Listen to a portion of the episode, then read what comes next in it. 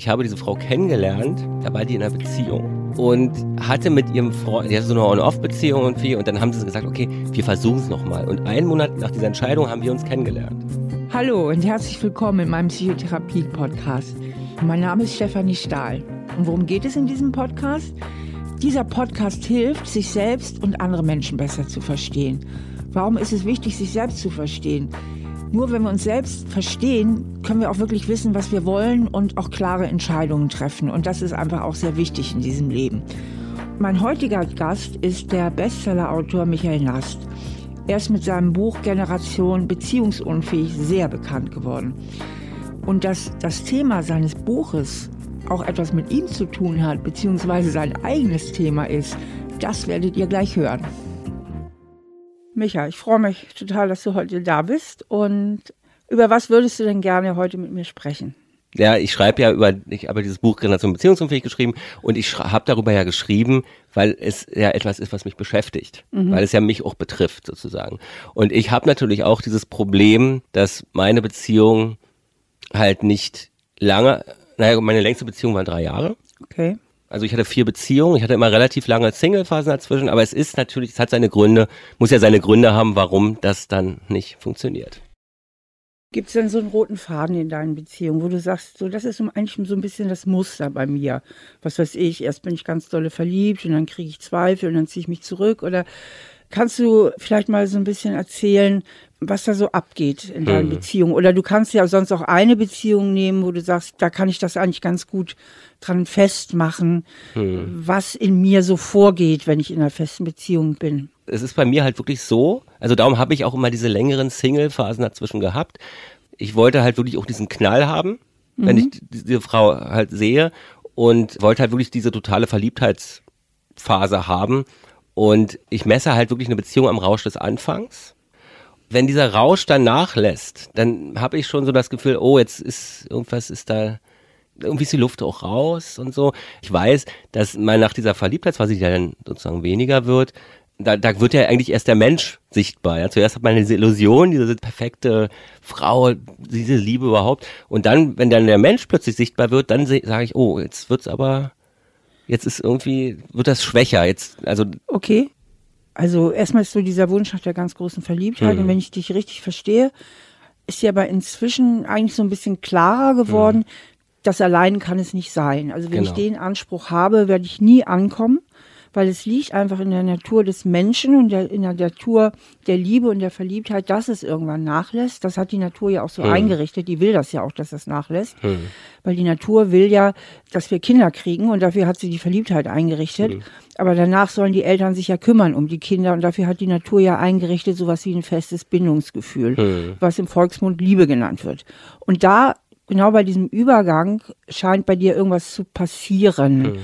Irgendwas, wenn es so ruhiger wird. Und du sagtest eben, ja, wenn ich auch den Menschen sehe, und jetzt frage ich mich gerade, meinst mhm. du damit nur die andere oder meinst du damit vielleicht auch, wenn ich richtig gesehen werde? Also ich meine, auch du wirst da ja verletzbarer oder wirst gesehen, wie du bist und wahrgenommen als der, der du bist. Kannst du dazu noch ein bisschen was erzählen, hm. was du meinst, was hm. da passiert in dieser Phase? Es ist ja immer so, das Verhalten meiner Freundin ist ja eine Reaktion auf mein Verhalten. Darum sehe ich ja auch sozusagen, wie ich mich verhalte, was man als Single natürlich nicht sieht. Und das ist interessant, das hatte ich in einer der Beziehungen, da hat sie dann versucht, mich zu analysieren auch, hat aber im Nachhinein auch gesagt, das war ein Fehler. Moment, Michael, noch einen Schritt langsamer. Hm, okay wenn du schon sagst, sie versucht mich zu analysieren, dann ist ja schon irgendwas vorgefallen. Was genau. ist denn da? Mhm. Du ziehst dich zurück. Also versuch uns mal möglichst so oder mir mal so zu erklären, was passiert denn da? Die Lieb Verliebtheit lässt nach und was geht dann in dir ab plötzlich? Mhm. Was, was, was ist dann, was mhm. passiert da bei dir? Mhm. Vielleicht muss ich noch mal ein bisschen anders noch mal rangehen, denn, denn es war bei mir so, bis auf eine Beziehung waren alle Beziehungen halt mit Frauen, die hatten ein sehr problemorientiertes Erleben. Also es wurde halt wirklich alles besprochen. Jede Kleinigkeit wurde dann äh, auch analysiert und versucht da irgendwie zu einem Punkt zu kommen. Das waren wirklich so Konstrukte. Ich habe mit den Frauen irgendwann auch nur noch Probleme verbunden. Mhm. Ja, aber das klingt jetzt so ein bisschen abstrakt. Ich versuche naja. das mal zu konkretisieren. Ich sage dir jetzt mal eine Fantasie, die ich habe, um das ein bisschen konkreter mhm. zu machen. Die Frau muss ja einen Grund haben, irgendwas zu analysieren. Also Mhm. hast du dich zurückgezogen? Wurdest du schwierig? Warst du nicht mehr so verabredbar? Hast du die Lust am Sex verloren? Was ist mit dir passiert, dass so ein Analysebedarf plötzlich bei der Frau auftauchte? Ja, das ist jetzt wirklich schwierig für mich, muss ich jetzt ehrlich so sagen. Also ich muss Das ist aber interessant, weil Mhm. das ja eigentlich heißt, Michael, dass du das so in der Tiefe bei dir auch noch nicht so reflektiert hast, ne? Also es war wirklich bei dieser Frau zum Beispiel, also es ist jetzt keine Lösungsgeschichte, aber bei der Frau, die mich so analysiert hat, da gab es immer so eine Sache, dass sie halt gesa- gesagt hat, du musst, ich muss mal überlegen, was sollte ich denn ändern? Ich hatte nur das Gefühl, ich finde gar keinen Ansatzpunkt, an dem ich sozusagen den Hebel ansetzen kann, um etwas zu ändern. Also im Grunde, Michael, weißt du gar nicht, was die Frauen eigentlich von dir wollen. Genau. Irgendwie kommt das so rüber, die fangen dann an zu meckern, die fangen an zu analysieren, die stellen irgendwelche Erwartungen an mich und ich weiß eigentlich gar nicht, was sie wollen. Jetzt bist du aber, wie sagtest du, im 44? Hm. Also liegt ja doch der Verdacht nahe, es hat doch irgendwas mit dir zu tun. Steigen wir mal anders ein. Was verbindest du denn mit einer festen Beziehung? Was ist denn, sind so deine Assoziationen? ich spreche einfach mal von meinem Ideal, wie ich es mir Ich wünsche Ja. mir halt wirklich jemanden, ich wünsche mir auch eine Familie, dass man zusammen halt sich das, das Leben halt teilt und halt noch Erfüllung, also an, gegenseitig sich erfüllt, dass man coole Gespräche führen kann, dass man ähm, ja auch ein Kind bekommt, eine Familie gründet. Aber bei mir ist es zum Beispiel auch so, dass ich sehr harmoniesüchtig bin. Okay. Also ich finde immer gut, auch in der Kennenlernphase, wenn die Dinge sich wie, also sehr natürlich auseinanderentwickeln, dass da kein Druck oder so ist. Aber so Disharmonien, das ist schwierig bei mir, weil ich, also im Job hilft mir das sehr. Ich merke mir alles.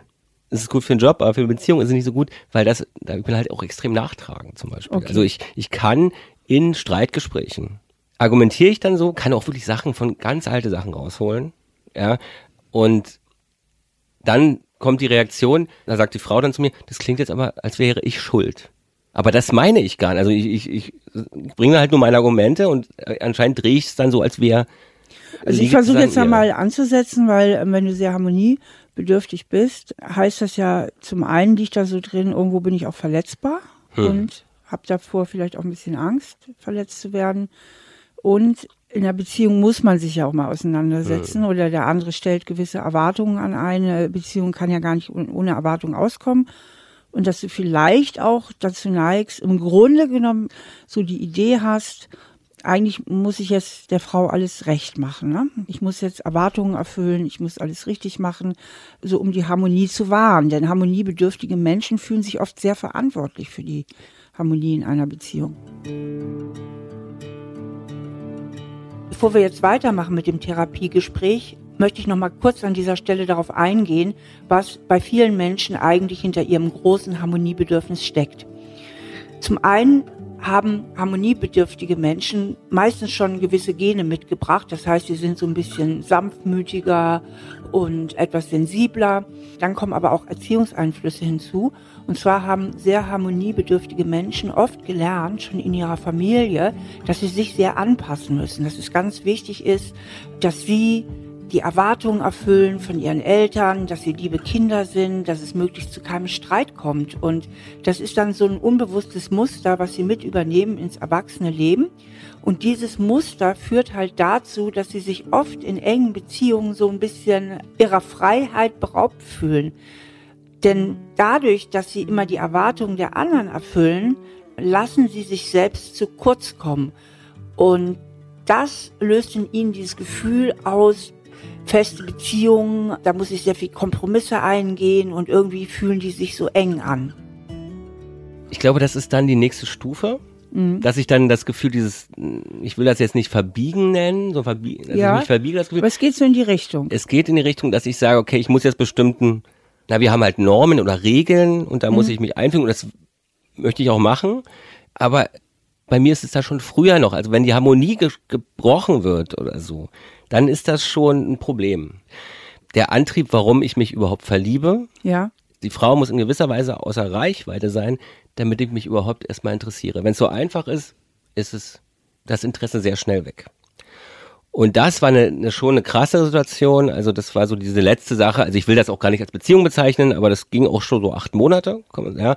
Und da war es aber so, ich habe diese Frau kennengelernt. Da war die in einer Beziehung und hatte mit ihrem Freund, die hatte so eine On-Off-Beziehung irgendwie und dann haben sie gesagt, okay, wir versuchen es nochmal. Und einen Monat nach dieser Entscheidung haben wir uns kennengelernt.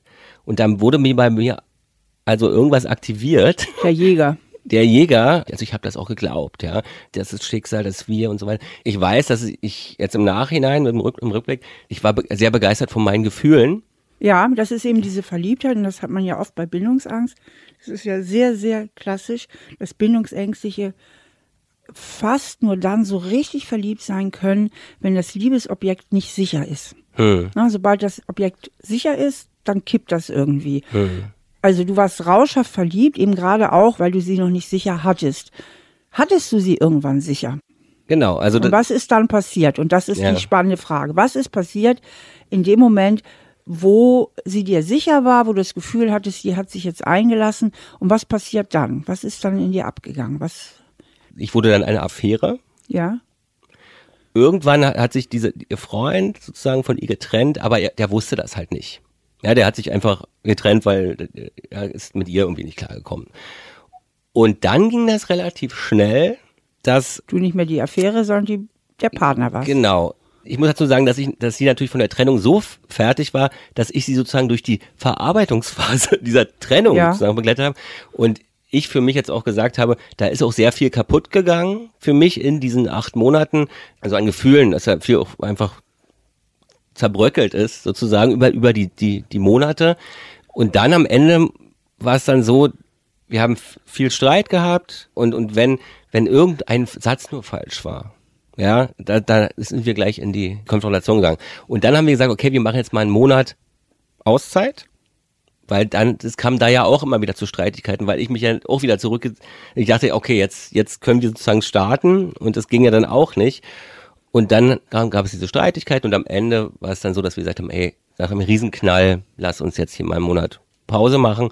Und dann nach diesem Monat haben wir uns getroffen und dann hat sie gesagt, sie ist offen dafür und ich habe gesagt, nee, geht nicht mehr. Also erstmal höre ich bei dir raus, wenn ich das mal zusammenfasse, dass du selbst da mit dir ziemlich am Schwimmen bist. Das, das hm, kriegst du mit. Also es ist wenig so konkret und eigentlich, wenn ich so, so raushöre, siehst du dich schon irgendwie auch so als ein bisschen als das Opfer, dass der sich immer irgendwie auch die falschen Frauentypen raussucht, der immer dann so Diskutiererin, aber es wird wenig konkret, was mhm. dein Anteil an der Situation ist was ich mitkriege, eine hohe Verletzbarkeit. Und ja, ich glaube, ja. dass du an der Stelle ziemlich kompliziert werden kannst. Wenn man mit dir näher zu tun hat. Also so in einer Liebesbeziehung halt. Nicht auf einer Kumpelebene, nicht auf einer Arbeitsebene, aber so auf einer Liebesbeziehungsebene, dass du manchmal vielleicht schon verletzt bist, wo die Frau gar nicht ahnt, dass das jetzt eine Verletzung sein könnte. Hast du vielleicht, ah, du nix auch gerade, wie ich sehe, mal ein Beispiel, wo du sagst, das hat mich verletzt, wo vielleicht ein anderer sagen würde, hm? Ja, ja, also zum Beispiel ist es so, wenn ich in einer Beziehung bin ja. und sie kommt nach Hause oder, oder wir sehen uns und sie ist vielleicht nicht gut drauf. Okay. Dann sehe ich das und gehe schon davon aus, da ist diese Harmonie gestört. Und ich will dann auch wissen, hat das jetzt was mit uns zu tun oder mit okay, mir zu tun? Jetzt haben wir einen super Punkt. Also das ist jetzt wirklich ein Punkt. Hm. Sie kommt rein, sie ist nicht so gut drauf und im Grunde genommen reflexartig setzt du das in Bezug zu dir? Hm. Also sofort kommt bei dir Frage auf, ich sag's mal so mit meinen Worten, habe ich was falsch gemacht? Hm. Genau, das stimmt, ja. Okay. Und das bedeutet ja, dass du dich auch ganz, ganz schnell verantwortlich fühlst. Dafür, wie hm. der andere sich fühlt. Hm. Naja, klar. Hm. Bevor wir jetzt mit Michael weitermachen, möchte ich kurz darauf eingehen, woher das kommt, dass manche Menschen, und dazu gehört ja auch der Michael, sich immer ganz schnell selbst die Schuld geben, wenn es anderen Leuten irgendwie nicht gut geht. Das sind meistens alte Prägungen aus der Kindheit. In der Psychologie nennen wir sowas auch Konditionierungen. Also alte Prägungen, die man im Elternhaus erfahren hat. Du musst dir vorstellen, wenn ein Kind klein ist und hat irgendwie Stress mit seinen Eltern, denkt das Kind immer, ich bin schuld. Ein kleines Kind denkt nie, Mama und Papa sind total gestresst oder die haben vielleicht eine Bindungsstörung oder die hätten nicht so viele Kinder bekommen sollen. So denken wirklich kleine Kinder nicht. Die können sich kein unabhängiges Urteil über ihre Eltern machen.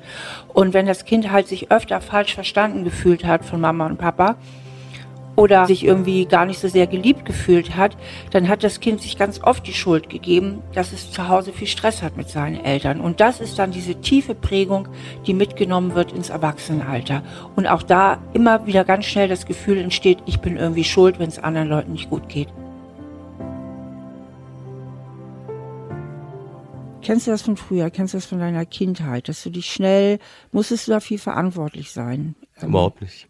Also ich, bei mir ist es halt wirklich so, also ich bin sehr, sehr verwöhnt worden, muss ich gestehen. Mhm. Also meine Eltern, die haben sich scheiden lassen, da war ich so irgendwie zwei, erste, zweite Klasse so. Mhm. Und ähm, ich wurde, also ich habe mit meinem Vater zum Beispiel gar keinen Kontakt, mit meinem leiblichen Vater. Ja. Also das war dann, ich habe den nur noch einmal gesehen, dann, äh, als ich ja. 14 war mit Alimentezahlen, ging es um Alimentezahlung, ich habe ihn wohl Ja, aber das ist ja ein ganz schönes Verlusterlebnis auch gewesen. Hab ich, ja das Krasse ist, ich habe das gar nicht so empfunden damals, das Einzige ist halt, was ich noch so als Momentaufnahme habe, dass wir in der Schule waren und da sind meine Leistungen durch die Situation halt ja. abgefallen.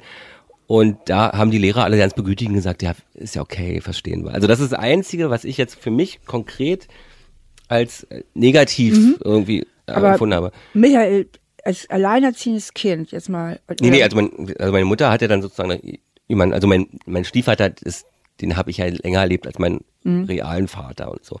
Aber der war jetzt auch nicht, also der war jetzt nicht so, ein, so eine Autorität. Also meine Mutter hat auch gesagt, sie macht die Erziehung sozusagen. Genau, also die engste Bindungsperson wäre ja für dich mhm. immer deine Mutter. Mhm. Ich kann mir vorstellen, also es kann fast nicht anders sein, Kinder übernehmen dann schnell auch ganz unbewusst die Verantwortung dafür. Weil der Vater war ja jetzt erstmal weg und ähm, dann dass es der Mama gut geht und dass eure Beziehung stimmt und dass, dass ihr euch gut miteinander fühlt. Ja, ich habe das nie so definiert wahrscheinlich für mich oder, oder so. Ähm, also ich, ich weiß ja nicht, ob ich mich da verantwortlich gefühlt habe. Also das ist dann eher wahrscheinlich unbewusst gewesen.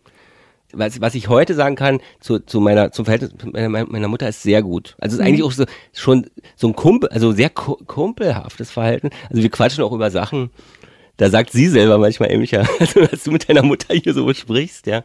Aber äh, ja, vielleicht ist, ist das wirklich so. Also, dass, dass, dass da so eine Verantwortung war. Aber jetzt ist die Frage, was hat das mit den Frauen zu tun, die ich. Naja, es ist ja so, wenn man, also du fühlst dich verantwortlich hm. und da bist du auch leicht kränkbar. Hm. Das heißt, irgendwie mit der Abgrenzung fällt es ja manchmal schwer, dich so im gesunden Maße abzugrenzen. Also erstmal ist, ist die hohe Verantwortlichkeit da und wie, wie geht das denn dann weiter da in der Haut? Sie kommt jetzt rein und du denkst dann, vielleicht hat das was mit mir zu tun, die Stimmung, genau. wie sie drauf ist.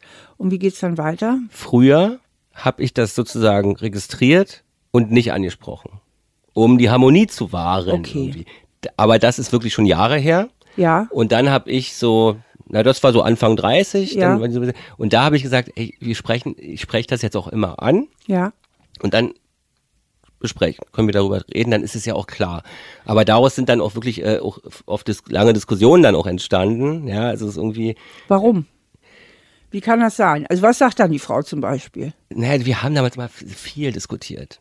Also es war wirklich, es gab einen riesen Diskussionsbedarf. Immer diesen, mit, mit diesen, diesen alten Beziehungen. Ja, also das, das war, also ich habe mir halt solche Frauen ausgesucht. Also ich, früher habe ich gesagt, warum gerate ich immer an so instabile äh, Charaktere sozusagen? Aber ich weiß natürlich, dass ich jetzt, ohne es jetzt genau verinnerlicht wahrscheinlich zu haben, äh, dass ich mir diese Leute ja auch aussuche. Ich suche mir ja genau die, die Situation oder die Konstellation oder auch die, die Charaktere aus, unbewusst. Ja, also was du dir auf jeden Fall tust und das, das ist dir ja auch bewusst, dass du dich eigentlich nur in Frauen verliebst, die du erstmal erobern musst. Hm, hm. Das heißt, die du erstmal von dir selbst überzeugen musst. Hm. Na, also das heißt, in meiner Terminologie würdest du so zu diesen typischen Jägern gehören. Mhm. Obwohl ich mich so gar nicht sehen würde. also weil ja. ich Jäger wahrscheinlich anders assoziiere. Ja, aber hm. also das sind die, die eigentlich Spaß an der Eroberung haben. Ja, und wenn du sagst, mich interessieren Frauen nicht, wo es unkompliziert sein könnte, also wenn jetzt eine Frau sagt, du Michael, ich finde dich toll oder so, das wäre für dich, also da wäre das Wild ja schon erlegt sozusagen. Das liegt mhm. sich dir zu Füßen. Also es reizt sich ja die Eroberung mhm. und das ist ja meistens schon so ein Zeichen dafür, also viele Menschen, die die Eroberung reizt, äh, für die wird es leicht fad, wenn die Eroberung abgeschlossen ist. Mhm. Und das habe ich mhm. bei dir auch rausgehört. Und aber auch eine, eine Verletzbarkeit, also dass, dass da irgendetwas ist in dir, wo du dich schnell zurückgewiesen fühlst oder ähm, leicht das Gefühl hast, dass du irgendwie angegriffen wirst. Und das in Kombination damit, dass du dich sehr verantwortlich fühlst eigentlich, wie es dem anderen geht oder wie es der Frau geht. Das ist zum Beispiel auch so, das kann ich jetzt klingt jetzt ein bisschen komisch mit der Mutter, aber es ist halt so, wenn ich weiß, meiner Mutter geht's nicht gut zum Beispiel. Ja. Ja, wegen irgendwelcher, weiß ich, Probleme, dann, da rufe ich da auch jeden Tag an. Da will ich auch, dass, sie, dass es ihr besser geht durch Aha. unser Gespräch und so weiter. Aber jetzt also, hast du es doch ganz klar, Michael. Jetzt hast du es doch für dich erfasst. Also du Hm. fühlst dich bis heute auch für das Wohlbefinden deiner Mutter verantwortlich, hm. ne?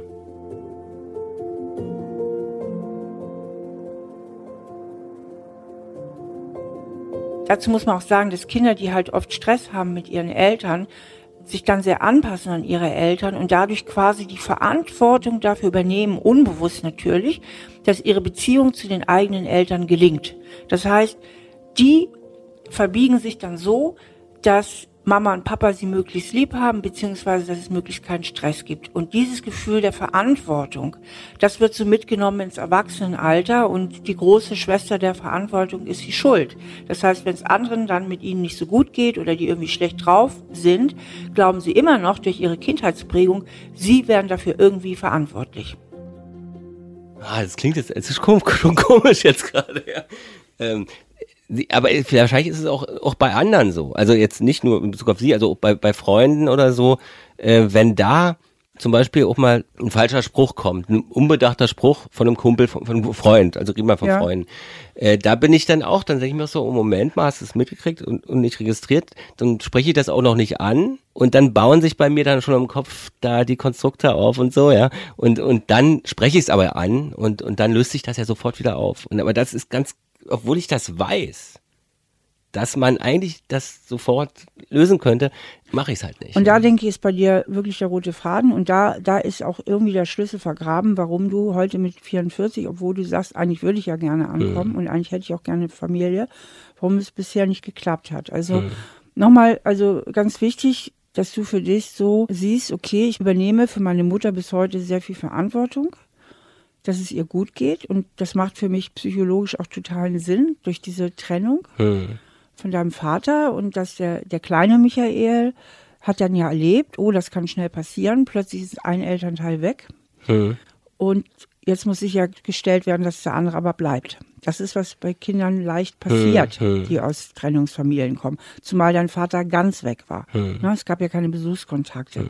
Und das löst in Kindern normalerweise eine große Verlustangst aus, dass der andere Elternteil auch weggehen könnte. Hm. Und dann übernehmen die Kinder unbewusst die Verantwortung dafür, dass die Beziehung zu dem anderen Elternteil gelingt. Okay. Hm. Ja?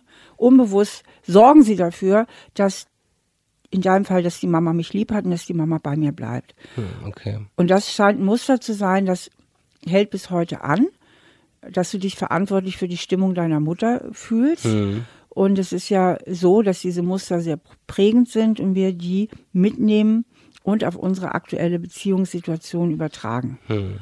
Und, und bei, bei, bei Beziehungsängsten ist es halt oft so, dass die Menschen sich über die Maßen verantwortlich fühlen für den anderen und dann irgendwann merken, irgendwo verliere ich mich selbst, ich muss hier zu viel Kompromisse eingehen. Ne?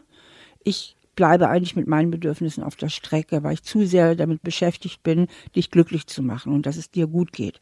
Und da ähm, denke ich, ist so der Schlüssel, dass du dich irgendwie sehr verantwortlich fühlst, einerseits, und andererseits das hast du jetzt schon ein paar Mal erwähnt, dass es auch sogar bei, auch bei Freunden leicht passieren kann, da auch so eine Verletzbarkeit Schnell, ist. dann, ja. Also du, äh, so eine hohe Sensibilität für Zurückweisung Hm. oder scheinbare Zurückweisung. Ja, ja. Denn das ist dann ja immer so ein bisschen das Problem, wenn man da, wenn man eine starke äh, Angst hat vor Kritik oder zurückgewiesen zu werden oder gar verlassen zu werden, dass man dann ja manchmal auch Kritik wahrnimmt oder eine Zurückweisung wahrnimmt, wo vielleicht gar keine gewesen ist.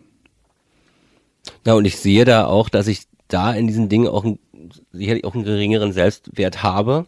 Denn sonst würde ich mich ja doch nicht so angegriffen fühlen. Das ist halt komisch, weil es gibt natürlich, es gibt Bereiche, da habe ich einen sehr hohen Selbstwert in meinem Leben Ja. und dann Bereiche, die, da ist er halt geringer sozusagen. Genau. Ja. Also es ist ganz komisch, weil ich halte mich zum Beispiel für eher für introvertiert als, als Mensch. Aber alle sagen, ich bin natürlich überrascht, du bist doch nicht introvertiert. Ja, aber- Und was empfindest du bei dir als introvertiert? ich bin auch zum Beispiel auch gerne allein. Mhm. Und, und ich bin jetzt auch nicht jemand, der also ich würde mich zum Beispiel auch zum Beispiel nicht als selbstverliebt bezeichnen, dass ich irgendwie immer sage, ey, ich bin der Tollste oder so. Das sehe ich überhaupt nicht so. Mhm. Ja. Also ähm, das schätzen aber auch so Mitarbeiter, aber die sagen, ey, du hast ja gar keine Allüren oder sowas. Also ich weiß nicht, wenn ich mich jetzt hinsetze mit jemandem und mich gut mit ihm verstehe, ist das schon extrovertiert? Nein. Mhm. Also ich denke, im Alleinsein fühlst du dich vielleicht auch sehr frei. Hm. Ja. Hm. Weil da ist nämlich kein Erwartungsträger im Raum, wo du dein Programm anspringt, ich muss wieder verantwortlich sein. Hm. Ich denke, also, dass du eigentlich die Tendenz hast, sehr schnell auf Erwartungen anzuspringen. Hm. Ja, und versuchst im Grunde genommen die Leute in deinem Umfeld irgendwie glücklich zu machen. Und insbesondere, wenn du in einer Liebesbeziehung bist, ja, diese Verantwortung zu übernehmen was ich dann halt über diese Harmonie, also ich, ich ja, drehe das genau. natürlich für mich im Kopf, sage ich, ich, ich will einfach eine Harmonie haben. Genau, das ist ja, und das ist ja für uns beide, dann ist in meiner Denkweise, äh, dass wir beide halt, ja, die Verantwortung, dass wir in einer Beziehung ein harmonisches Miteinander haben, sozusagen, genau. Und ich nehme das ja nicht als Verantwortung für sie wahr, sondern eher für ja, für uns, also für ja. unser Zusammensein. Einfach. Ja, aber die, ich denke, ähm, dass du dich im tiefsten Inneren nicht das Gefühl hast, wir sind 50-50 verantwortlich, sondern dass du das Gefühl mhm. hast, schon letztlich bin ich ganz dolle dafür verantwortlich, mhm. dass wir miteinander harmonisch sind. Was ich jetzt durch dieses Gespräch erst für mich, also ich habe wirklich früher auch mal gesagt, diese ganze Scheidungsgeschichte damals, das hat mich gar nicht so betroffen, aber ich wusste, da ist irgendwas passiert. Ja. Sonst habe ich ja nicht gelitten in meiner Kindheit. Das ja. wäre das Einzige irgendwie, was Auswirkungen Stopp, Michael, du hast gesagt, du bist in der Schule äh, abgerutscht. Also, genau, ja, ja. Ne, hattest du schon Symptome gezeigt. Hm. Das spüre ich ja so in diesem Gespräch. Das ist, es fällt dir ja gar nicht so leicht, das da so, so diesen Draht auch zu diesen inneren Vorgängen zu bekommen, hm. dass du vielleicht sehr früh gelernt hast, eben auch nicht zu leiden, beziehungsweise in Sonnenschein zu sein. Vielleicht hast du ganz früh gelernt, gewisse Sachen einfach beiseite zu schieben. Hm und auch gut zu funktionieren. Denn dass du dich für deine Mutter bis heute stark verantwortlich fühlst, das ist ja nun ein Fakt. Mhm. Und vielleicht ist da was in dir, das auch schnell so Sachen beiseite schiebt, wenn es sich mal nicht so gut anfühlt mhm. und, und du halt in Beziehungen schon auch dich verantwortlich fühlst für die Harmonie. Und jetzt gehen wir mal einen Schritt weiter, denn wenn die nicht da ist, ist ja irgend ganz hinten ja auch eine Verlustangst dann sage ich lieber schnell dann zumachen. Aha. Und mhm. wenn man, genau, also das ist ja dann dieses ja. Resolut, ich kann das ja auch, also dass man dann halt so resolut sagt, okay, funktioniert oder funktioniert, also vielleicht ja, funktioniert es genau. auch nicht. Ne? Da sehe ich jetzt reflektiert, wie ich bin irgendwie, dass ich schon dann auch, das ist natürlich ein Selbstschutz, um nicht noch also noch eine krassere Verletzung dann lieber selber die Entscheidung zu treffen sozusagen. Genau, genau. Und wenn man die aus der Hand nimmt, und da muss ich auch sagen, die krasseste, da ging es mir wirklich nicht gut, also dass ich wirklich verletzt, richtig massiv verletzt war, war wirklich, es war gar nicht so eine lange Geschichte, das war wahrscheinlich nicht meine Verliebtheit, es war eine sehr unerwartete Zurückweisung in einem Moment, in dem ich das nicht erwartet habe mit, mit einer Frau. Die hat dann plötzlich, die muss das innerlich schon alles für sich so gesagt haben und dann hat sie gesagt, also sie hat mir gesagt, ich kann mit deinem, also mit dem Status als Schriftsteller, da kommen so viele Frauen zu der Lesung, ich werde nicht glücklich mit jemandem, der diesen Job hat oder in so mhm. Umständen ist. Und hat mich dann sozusagen mit dem letzten Ding konfrontiert, mit der letzten Entscheidung konfrontiert. Und das war ganz schwierig für mich damit. Und die war dann plötzlich weg. Da gab es keinen Klärungsgang. Sie hat es halt gesagt. Und danach haben wir nie mehr Kontakt gehabt. Aber das hat mich schon auch wirklich beschäftigt. Also da ging es mir echt nicht gut. Ja, ich denke, dass du im tiefsten Inneren ziemliche Verlustängste hast. Mhm. Und dass du aber, äh, ähm, die sich sicherlich auch sicherlich ernährt haben durch diesen plötzlichen Verlust von deinem Vater. Mhm. Ähm, auch wenn du sagst, ich habe damals gar nicht so gelitten, aber du bist schlecht in der Schule geworden und ich denke, du hast vielleicht als Junge ähm, dieses Leiden und ist, Jungs sind ja auch früher mehr so erzogen worden. Indianerherz kennt keinen Schmerz und so. Ich denke, du hast als Junge das einfach auch beiseite, hast das irgendwie beiseite mhm. geschoben mhm. und hast weiter versucht zu funktionieren und hast dich an deine Mutter enger gebunden, zwangsläufig. Ne? Und in dieser engen Bindung an deine Mutter natürlich auch Verlustängste gehabt, wie eigentlich alle Kinder. Ne? Wenn der Papa weg ist, irgendwann könnte auch die Mama. Mhm. Und hast unbewusst, hast unbewusst die Verantwortung, viel Verantwortung dafür übernommen, dass es dir und deiner Mutter gut geht, dass es euch gut geht, dass Harmonie da ist. Denn Harmonie ist, wir bleiben zusammen. Streit ist, es könnte auseinandergehen. Und das ist ja, was du formulierst, auch für deine aktuellen Frauenbeziehungen. Ich fühle mich sehr verantwortlich, dass die Harmonie für uns da ist. Mir ist es ganz wichtig, dass die Harmonie da ist.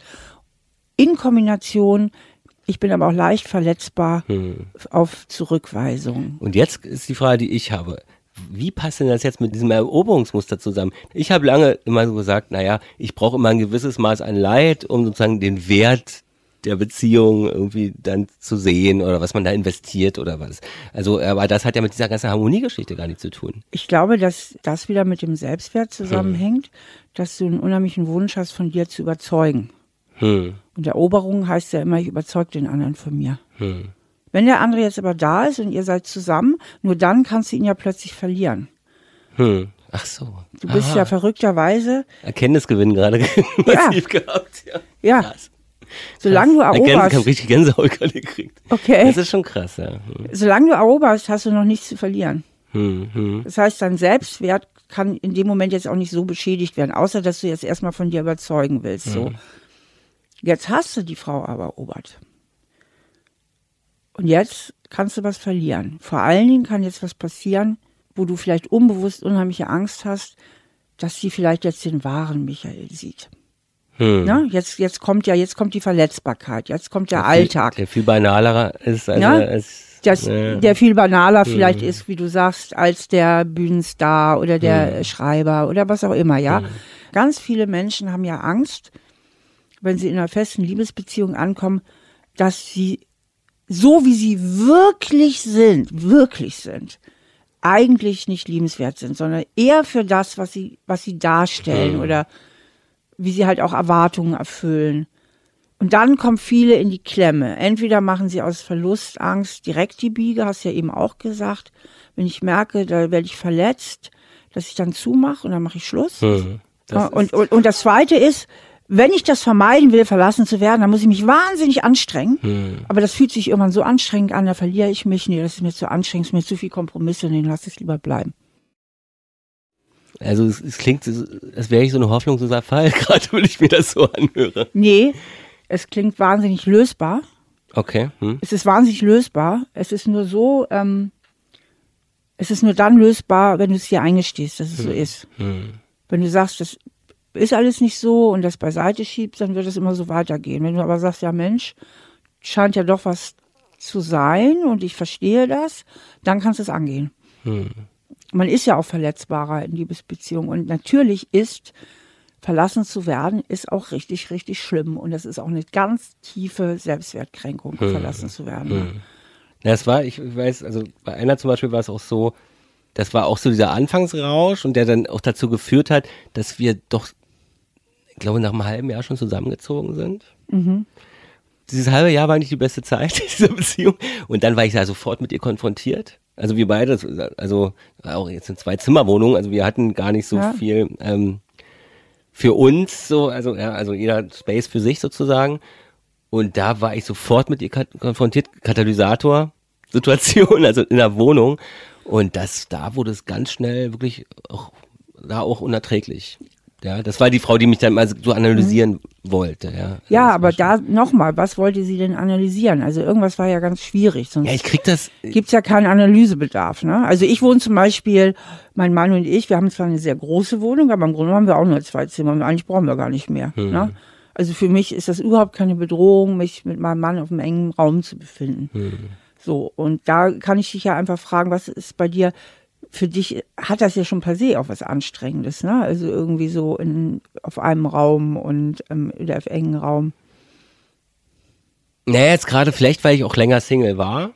Mhm. Ja, dass man das halt auch, diese Freiheit des Alleinseins halt auch, auch genießt. Aber es ist schon so, dass ich, wenn ich jetzt längere Zeit, oder länger, also sag mal, ein Wochenende permanent verbracht habe mit einer Mhm. Ja. Frau, dass ich dann schon mit einem leichten Aufatmen oder dass ich auch mal so, so Phasen halt für mich einfach brauche. Ich möchte es mal anders formulieren. Und du spürst mal für dich, ähm, ob das eine Resonanz in dir hat. Dann kann ich mal wieder ich selbst sein. Hm, scheiße. Ja, ja. Ja, das ist vielleicht auch diese Angst des, naja, was heißt selbst, nicht Selbstauflösung oder Beziehung Ja. oder so, aber es ist, Ja. ja, Genau. vielleicht, ja. Ne, dann kann ich wieder ich selbst sein, dann komme ich wieder zu mir. Und die Auflösung ist, dass du, ich denke, unbewusst dich echt anstrengst, es ihr recht zu machen. Hm, okay. Und es geht nach hinten los. Das Ding, ne? Also das ist krass. Man will, obwohl ich das wirklich bewusst, nicht, wirklich nicht so, also das ist wirklich eine unbewusste Sache. Ne? Ja, klar. Also das ist echt. Deswegen ist es ja so mächtig. Also auch, dass ich meine, also dass ich meine Mutter sozusagen immer so beschützen will oder so, das habe ich jetzt auch nie, nie so gesehen. Ne? Ja. Aber zum Beispiel auch, es geht, beruht ja auch auf Gegenseitigkeit, muss man auch sagen. Zum Beispiel hatte ich eine, eine Ex-Freundin, die hatte jetzt, sagen wir, nicht, also wir haben ein gutes Verhältnis, meine Mutter und ich, ja, und die hatte halt ein bisschen kühleres Verhältnis zu ihrer Mutter. Und dann sind wir zusammengekommen und meine Eltern sind dann wirklich sehr offen, ja, und sie hat gesagt, ey, deine Eltern, die überschütten mich so mit Liebe, das kenne ich gar nicht. Die ist dann davor dann zurückgeschreckt sozusagen. Ja, das war auch ein komischer Moment, dass jemand sagt, das ist zu viel Liebe. Da kommt viel zu viel Liebe von deinen Eltern. Und also ja, aber ja. Ähm, es lohnt sich ja vielleicht auch.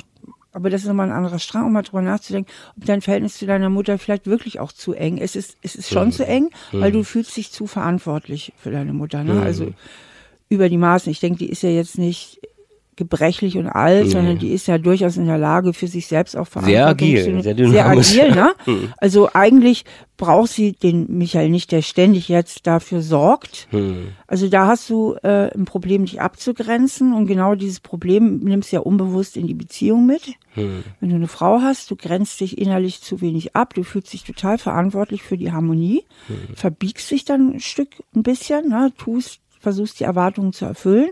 Und das führt natürlich dazu, wenn das Wochenende vorbei ist, dass du denkst, puh, das atme ich ein bisschen auf, jetzt kann ich mal wieder gucken, was ich eigentlich selber will. Hm.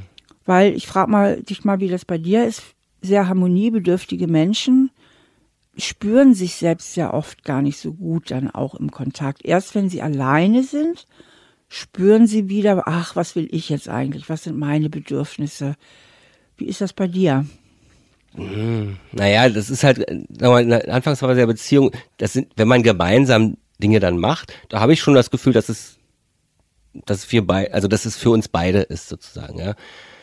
Also ich hatte einmal eine sechsjährige Single-Phase und wenn man so, so lange auch mal Single ist und gerade wenn man auch älter wird und dann diese Kompromissbereitschaft ja immer mehr auch schwindet, ich habe ja auch nie diese nächste Stufe so richtig erreicht. Also ich ja. war, bin mir auch nicht sicher, ob ich ob eine Liebe, ob es überhaupt eine Liebe gab in meinem Leben bisher. Also äh, mit meiner Ex-Freundin stelle ich jetzt auch mal in Frage. Ja, also dass ich, ich weiß nicht. Ja, Liebe ja nicht. Du bist ja eigentlich nie über dieses genau, da, genau, hinausgekommen. Ne? Es, ja. Aber du hast eben schon gesagt, sechs Jahre Single, Kompromissbereitschaft nicht mehr so groß. Mhm. Und darin ist ja eingewickelt eine tiefe Überzeugung von dir. Liebe heißt, Kompromisse einzugehen. Also es klingt jetzt so drastisch, wenn ich sage, ich hätte nicht das Gefühl, ich müsste irgendwie Kompromisse eingehen in meiner Beziehung, wie wenn ich da irgendwie der fetteste Ego wäre oder so. Aber das ist gar nicht der Punkt. Der Punkt ist, weil ich das Gefühl habe, ein freier Mensch zu sein in einer Beziehung, was nichts anderes bedeutet, als dass ich überzeugt bin, dass auch meine Wünsche und meine Bedürfnisse genauso wichtig sind wie die von meinem Mann, habe ich das Gefühl, halt frei zu sein. Der freie Mensch hat gar nicht so das Gefühl, er würde sich groß verbiegen, wenn er seinem Partner einfach mal einen Gefallen tut. Und insgesamt muss ich natürlich auch viel weniger Kompromisse eingehen, weil ich ja auch meine eigenen Bedürfnisse in der Beziehung vertreten und behaupten kann. Und meinem Mann geht's ja genauso. Also wenn jeder die Verantwortung für seine eigenen Bedürfnisse übernimmt, kommt keiner zu kurz. Und dadurch hat man grundsätzlich innerlich so ein, so ein freiwilliges Gefühl in der Beziehung. Und wenn dieses Gefühl grundsätzlich da ist, dann kann man ganz freiwillig seinem Partner auch gerne mal einen Gefallen tun und ganz freiwillig gerne auch mal einen Kompromiss eingehen. Und bei Michael ist es genau umgekehrt. Er fühlt sich halt sozusagen zu 100 Prozent verantwortlich dafür, dass es seiner Freundin gut mit ihm geht. Das heißt, für ihn fühlt sich Beziehung an wie so eine Art Dauerkompromiss, wo er sich ständig verbiegen muss und ständig alles machen muss, nur damit es ihr gut geht. Und dabei kommt er natürlich selbst zu kurz. Und die habe ich hm. zum Beispiel nicht. Ich habe hm. die gar nicht. Ich fühle mich total frei, obwohl ich in einer festen Beziehung bin. Und ich habe gar nicht das Gefühl, dass ich da groß Kompromisse eingehen muss. Aber das ist ja schon ein Teil deines tiefen inneren Überzeugungssystems. Ich muss Kompromisse eingehen, ich muss für die Harmonie, Harmonie sorgen, ich muss gucken, dass meine Frau glücklich ist. Mhm. Und nur wenn ich alleine bin, bin ich wieder richtig frei und kann auch gucken, was ich eigentlich selber machen will. Oder wie es mir geht. Und ich so. habe dann im Ideal, das Ideal natürlich vor Augen, diese, diese Sätze, die so leicht zu, zu, zu sagen sind und so schwer umzusetzen, dass ich sage, ich wünsche mir eigentlich eine Beziehung, in der der Kompromiss, dass ich einen Kompromiss mache, in dem Bewusstsein, dass es ein Gewinn ist. Für mich und für, für beide halt. Also dass für die unsere Beziehung ein Gewinn ist. Aber das ist halt immer so leicht gesagt. Ja, und ähm, ich denke, das ist schon im Ansatz falsch. Du musst gar nicht viele Kompromisse eingehen. Dein Programm, also du bist stark identifiziert mit diesem inneren Programm. Liebe mhm. heißt, ich muss, ich muss dich glücklich machen. Mhm. Liebe heißt, ich bin für dein Glück verantwortlich. Richtig? Du mhm. mhm. Also ich würde jetzt mal sagen uns, ne? also als, ja? als Beziehungskonstrukt. Ja, sozusagen. sag mal mit deinen Worten, wie wäre dein Glaubenssatz oder wie sind deine Glaubenssätze zum Thema Liebe und Beziehung? Na, Liebe ist für mich, dass wir, ähm, dass wir beide uns auch Kraft geben, gute Gefühle geben, also halt ein schönes Leben, also das ist für mich eine Definition, ein schönes Leben, das äh, miteinander haben. Aber ich weiß auch, das ist das, was in der Gleichung nicht drin ist, dass ich natürlich, was ich auch für mich ausblende, dass natürlich bei mir auch die Arbeit sehr hohen Stellenwert hat. Und der Moment, auch, Michael, du bist jetzt wieder, du bist mal wieder. Äh, ich springe. Ja, nee, du bist wieder von dir selbst weg. Okay, okay. Weil hm. es heißt nicht, dass wir uns Kraft geben. Bleib bei dir wir waren schon einen Schritt weiter. Okay. Liebe heißt, dass ich dir ganz viel Kraft gebe. Liebe heißt, dass ich ganz viel für dich sorgen muss. Liebe heißt, dass ich ganz viel dafür tun muss, dass es zwischen uns harmonisch hm. ist. Hm. Und Liebe heißt, wenn es dir mal nicht gut geht, bin ich verantwortlich. Hm. Und dann geht's mir auch nicht gut. Genau. Verstehst du, Michael, was ich meine? Ich, du strengst äh, dich zu viel an. Hm. Und dann, dann, dann, dann entsteht dann dieses Aufatmen, wenn ich dann wieder alleine genau. bin, sozusagen. Ja. Und die Angst vor dieser Zurückweisung ist so hoch, weil, guck mal, wenn du ganz du selbst wärst in der Beziehung, ganz ja. authentisch. Die Frau ist im Raum, du wärst einfach ganz du selbst. Du denkst so, wenn sie schlecht drauf ist, hat sie einen schlechten Tag. Aber erstmal ist ja nicht meine Verantwortung, ob sie jetzt schlecht drauf ist oder hm. nicht. Ich setze das echt schon in Bezug. Also ich, wenn ich jetzt so andere Paare sehe, auch die auch schon mal so zehn Jahre oder länger zusammen sind, aus dem Freundeskreis, mhm. wenn ich so manchmal so mitkriege, wie die sich, was die sich so sagen, mhm. auch mal so negativ sagen, ja und dann wird dann das übergangen, so und dann sage ich, ey, wenn mir das passieren würde, also Entschuldigung mal, ja, also ja. da würde ich ja sofort erstmal Besprechung. Genau. erstmal die Dinge. Erstmal. Ja, und, und das denke ich eben ist diese erhöhte Verletzbarkeit ja. auch, wo andere Leute also die in Beziehungen leben, weil natürlich verletzt man sich auch mal in der Beziehung, mhm. aber die Frage ist ja auch mal, wie verletzbar ist man? Mhm. Weißt du? Und ich mhm. glaube, diese hohe Verletzbarkeit in dir, ich glaube, die dürfte irgendwie noch viel mehr Beachtung finden von mhm. dir. Aber was mache ich, was kann ich denn dagegen machen? Ja, also in meinem Ansatz ist es ja so, ich spreche ja, also bei mir geht es ja immer um dieses innere Kind. Mhm. Und dieses innere Kind ist ja so dieser innere Persönlichkeitsanteil, der eben durch die Kindheitsprägung in uns entstanden ist. Und da gibt es ja gute, gute Anteile, positive, kraftvolle Anteile wie verletzte Anteile. Und dieses innere Kind, dieses verletzte innere Kind heißt ja bei mir das Schattenkind in meinem Ansatz. Ne? Okay, dieses innere ja. Schattenkind. Das heißt, ähm, für dich wäre es ganz wichtig, mal die Bekanntschaft zu machen mit diesem Schattenkind. Hm. Bisher, glaube ich, hast du das nicht kennengelernt. Nur die Symptome kennen. Nur diese, kennen. du kennst die Symptome. Hm. Und ich denke, da ist es, wäre es total lohnenswert, wenn du anfängst, dich doch mal tiefer mit diesem, mit dieser Scheidung deiner Eltern auseinanderzusetzen. Hm. Weil ich glaube, du bist da zu viel innerlich drüber hinweggegangen. Okay. Aber da wäre vielleicht doch noch ein zweit, also ein professioneller Blick dann sicherlich hilfreicher, als wenn ich jetzt selber, äh, also klar. wie gesagt, vor dem Gespräch war mir das ja alles gar nicht klar. Also muss mhm. ich jetzt ernsthaft mal so sagen, weil habe ich ja schon mal gesagt, dass ich einfach, ich wusste, es liegt darin, da muss irgendwas passiert sein, aber ich, ja. die Symptome merke ich halt, aber ja. ähm, ich konnte nie definieren, was, woran das liegt. Und das habe ich jetzt an dem Gespräch, ja, also gesehen. Ja, das also krass. das Schattenkind, der kleine Michael in dir, hm. dürfte irgendeine innerste, tiefste Grundüberzeugung haben, die tief innen drin ist, dass er irgendwie nicht genügt. Hm, hm, hm. Ja? Klingt da was in dir? Ich genüge nicht oder ich bin nicht gut genug oder ich. Ähm, ja, es ist Vielleicht erklärt sich daraus auch mein Beruf, dass man seine eigene Meinung so wichtig nimmt, dass man die der Welt irgendwie mitteilen muss, ähm, äh, weil man halt nicht so für sich, das genügt nicht. Ne? Also ja. wenn man so, wenn ich jetzt total in mir ruhen würde, dann würde ich sagen, okay, ich, ich bin mir meiner selbst bewusst und da muss ich jetzt auch nicht, muss ich auch niemandem beweisen. Mhm. Und so, äh, also ich, ich sage jetzt auch nicht, ich muss jetzt allen irgendwie was beweisen oder so, aber äh, ich bin da schon sehr erfolgsorientiert im Denken. Ja. Das, und das ist, glaube ich, auch, das ist ja mir selbst beweisen und anderen das auch irgendwie beweisen. Ich genüge mir halt sozusagen da nicht selbst. Ich ruhe halt auch nicht in mir selbst, weiß ich auch. Ja. Also, okay, also im tiefsten Innern hast du eigentlich das Gefühl, ich genüge nicht. Hm. Und diese innere Überzeugung, dieser Glaubenssatz wird in Liebesbeziehungen halt richtig krass angetriggert. Hm. In der Arbeit mit Freunden kannst du das viel, viel besser kompensieren. Du hast gute Selbstschutzstrategien, du bist erfolgreich, du bist kreativ, du bist eloquent.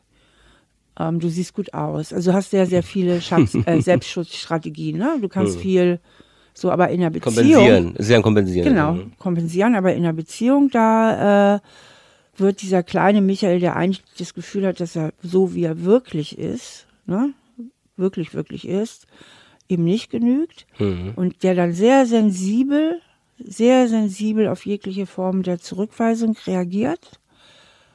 Und dann wird es, dann wird es kompliziert mit dir. Das ist schwierig, mit sehr empfindlichen Leuten. Das kennst du auch. Du kennst ja auch Leute vielleicht in anderen Kontexten, die sehr empfindlich hm, sind. Hm. Und dann kommen diese Diskussionen, die du auch immer wieder bei deinen Frauen erlebst und hin und her und hin und her. Und irgendwann fühlt sich das eigentlich nur furchtbar an und denkst, hm. Ende Ausschluss raus hier. Also meine Beziehung, hab, die ich beendet habe, ja.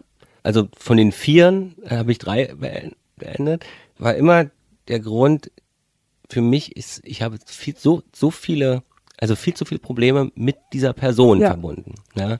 Und irgendwann war das dann, auch zu viel. Also ich, aus meiner Sicht wäre es ganz wichtig zu verstehen, dass du ein Teil dieses Problems ja. warst. Ja, ja. ja, Weil die ganzen Diskussionen hast du ja mit angeleiert. Hm. Und das der verletzbare Kern in dir, der verletzbare kleine Michael, dieses Schattenkind, dass dann eben auch, wie du selber ehrlich sagst, auch auf vermeintliche Verletzungen zu stark reagierst und dann weißt du, gibt ein Wort das andere und eigentlich ein eigentlich schöner Abend hm. wird nur noch doof. Na, man freut sich vielleicht, man geht schön gemeinsam essen, dann kommt ein falsches Wort und dann hin und her, na, und zack, und dann hat man sich wieder in der Wolle und wenn das halt ständig passiert, dann fühlt sich das alles nur noch schrecklich und kompliziert an hm. und denkt man, scheiße, dann bin ich lieber wieder Single und na, mit mir selber komme ich klar. Ja, das ist aber ein doofer Ansatz jetzt, aber wie müsste da eine Frau gestrickt sein, um damit umzugehen? Das ist ja falscher Ansatz. Ne? Ich müsste eigentlich eher an mir ja, arbeiten. Als darüber das siehst du völlig richtig, weil die Frau kann nicht gut genug gestrickt sein, weil hm. sie kann nicht ständig dich wie ein rohes Ei behandeln. Hm. Sie kann nicht ständig deine Gedanken lesen. Sie, sie kann nicht ständig erahnen, wo du vielleicht auch dann wieder verletzt bist. Wichtig wäre, dieses Schattenkind zu beschützen, hm. äh, mit dem Freundschaft zu schließen, aus diesem Ich genüge nicht ein Ich genüge, so wie ich bin zu machen. Ich darf mhm. so sein, wie ich bin. Äh, ich bin okay. Dadurch auch die Verantwortung runterzufahren, denn wenn du wirklich okay bist, so wie du bist, musst du dich auch nicht immer so anstrengen mhm. und die ganze Harmonie auf deinen Schultern tragen in der Beziehung. Und das krasse ist jetzt, das habe ich auch im Arbeitsleben. Das ist so krass, mir wurde ja wirklich gesagt, also jetzt, äh, wenn ich Erfolge habe im Job zum Beispiel, mhm. dann sagen mir Leute, Michael, freu dich doch drüber. Und ich kann mich darüber nicht freuen, weil ich schon wieder im nächsten Ding bin. Also ich sehe das dann immer so als schlüssig, dann kommt die nächste, nächste Stufe oder was weiß ich.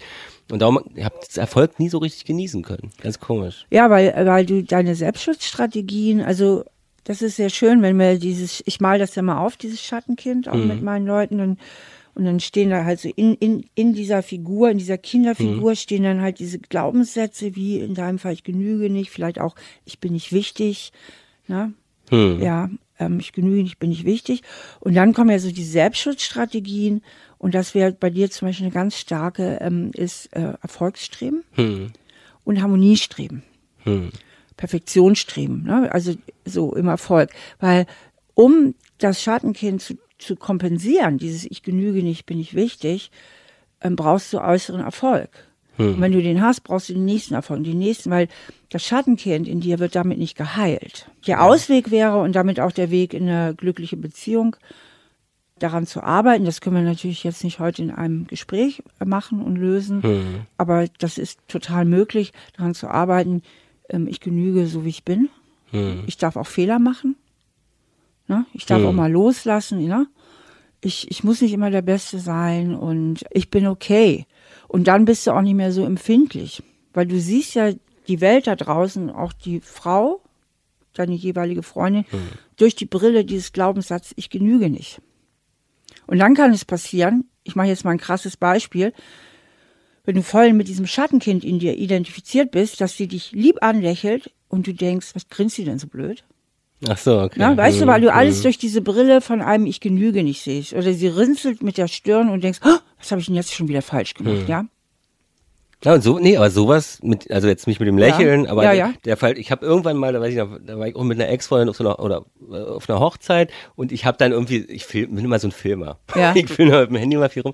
Und da gab's dann so Blicke von ihr, die waren halt so angenervt. Und dann, ja. da habe ich dann auch gesagt, ey, da, da hatte ich gleich wieder der absolute na, Angriff, also ja, ich habe mich dann auch angegriffen gefühlt, genau. weil ich es gleich auf die gesamte Person bezogen genau. habe. Und das Krasse ist, ich weiß das. Aber Ja. es ist Aber so schwer, dass. Das ja. ist, aber das ist genau der Punkt. Mhm. Das ist auch der Punkt, wo wir am Anfang des Gesprächs so, so äh, sehr lange so ein bisschen rumgesucht haben. Aber das sind genau diese konkreten Beispiele. Mhm. An diesem Beispiel kannst du eigentlich dein ganzes Muster reflektieren. Mhm. Ne? Dieses Beispiel, sie runzelt die Stirn, weil ich filme. Daraus machst du einen Totalangriff auf deine Person. Hm, So. Und dann durch deine Interpretation, durch die Brille, durch die du die Welt siehst, durch deine Schattenkindaugen, ne? sie weist mich zurück, ähm, sie will mich nicht, sie, sie, sie, ne, sie, also das als totale Zurückweisung empfindest, erfolgt ja ein Verhalten von dir. Wie verhältst du dich dann dann im nächsten Schritt, wenn du das so empfindest? Wie, wie hast du dich dann ihr gegenüber verhalten? Na, ich bin, ich ziehe mich dann zurück. Also ich bin dann auch Abwehrredaktion. Du ziehst dich zurück. Genau. So. Hm. Und dann fahrt ihr zusammen, was weiß ich, mit dem Auto nach Hause und dann? Nee, da ist es dann, kam es dann zum Streit auf Genau. der Hochzeit. Aber da lag es dann Ja. auch da, also es hat noch andere Gründe gehabt. Ja. Und auch Ja. der Alkohol an dem Ja Abend. klar, dann, aber ja, die, also- diese Kleinigkeit, Hm, ne? diese ganz körperliche Zurückweisung, die du aufgrund dieses kleinen Runzelns Hm. dir selber in deinem Kopf interpretierst Alles und die verletzten Gefühle, die daraus entstehen durch dein Denken, die münden in einem Verhalten und letztlich in Streit. Und das ist das, wo ich sagte, durch diese erhöhte Kränkbarkeit wirst du dann eben auch kompliziert. Dann wird es eben schwierig mit dir. Und Michael, das ist auch nicht so ein Riesending, aber wenn du ab sofort voll die Verantwortung für dieses Schattenkind in dir übernimmst, diesen kleinen Michael, der irgendwie doch auf einer tieferen Ebene ziemlich gekränkt ist und unter einer starken Verlustangst leidet, wenn du dich um den kümmerst, dann sind die Chancen verdammt gut, dass du auch rauskommst aus der Nummer. Aber in diesem Gespräch war es erstmal mega wichtig, Es zu sehen, dass ich das mal sehen. sehe. Ja. genau. Und es muss, ich, also ich muss jetzt auch mal sagen, also es ist echt krass, weil ich meine, es ist ja auch jetzt für eine Öffentlichkeit hier so, aber es ist so, dass ich jetzt wirklich hier Dinge über mich erfahren habe, die ich wirklich auch nicht wusste.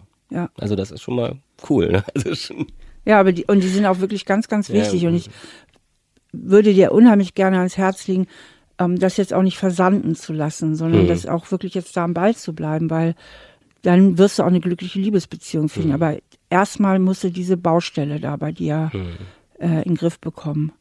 Ja. Und ähm, okay, dann meine Abschlussfrage, die ich immer gerne stelle. Was nimmst du heute so mit für dich? Oder was sind so, was ist jetzt so dein Fazit für, für heute aus dem Gespräch? also es ist tatsächlich so, was ich schon erwartet habe, ein bisschen, also ähm, in so einer Therapiesitzung, ja, äh, dass ich was mehr über, natürlich über mich erfahren habe. Und ich halt zumindest, ich weiß noch nicht genau den, den Hebel, wo ich den Hebel ansetzen soll, aber es ist schon, also man kann mehr, also ich habe jetzt mehr eine Definition davon oder vielleicht auch Dinge, die ich mir auch selber nicht eingestanden habe Ja. oder vielleicht auch nicht eingestehen wollte, weil es ist Ja. ja auch nicht so ein, also einfach sich mal auch mal richtig im Spiegel dann auch anzugucken.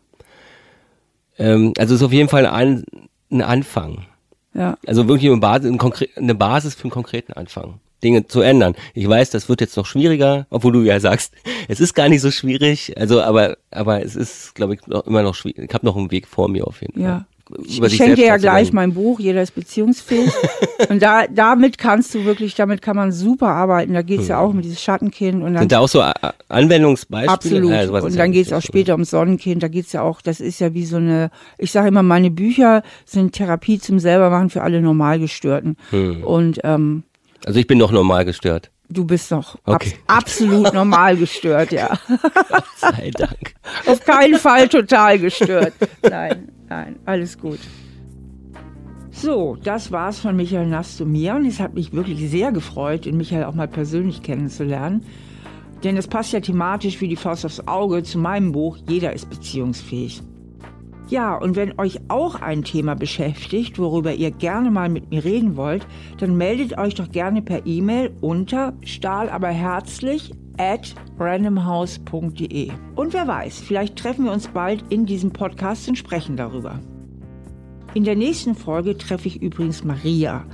Maria ist sehr erfolgreich in ihrem Beruf und eigentlich auch sehr selbstbewusst und unabhängig. Aber sie schafft es einfach nicht, sich von ihrem Freund zu trennen der sie seit Jahren mit verschiedenen Frauen betrügt. Er macht noch nicht mal einen Hehl daraus, aber sie kommt einfach nicht von ihm los. Und warum das so ist, hören wir in der nächsten Folge von Stahl, aber herzlich. Bis dahin. Stahl, aber herzlich. Der Psychologie-Podcast mit Stefanie Stahl.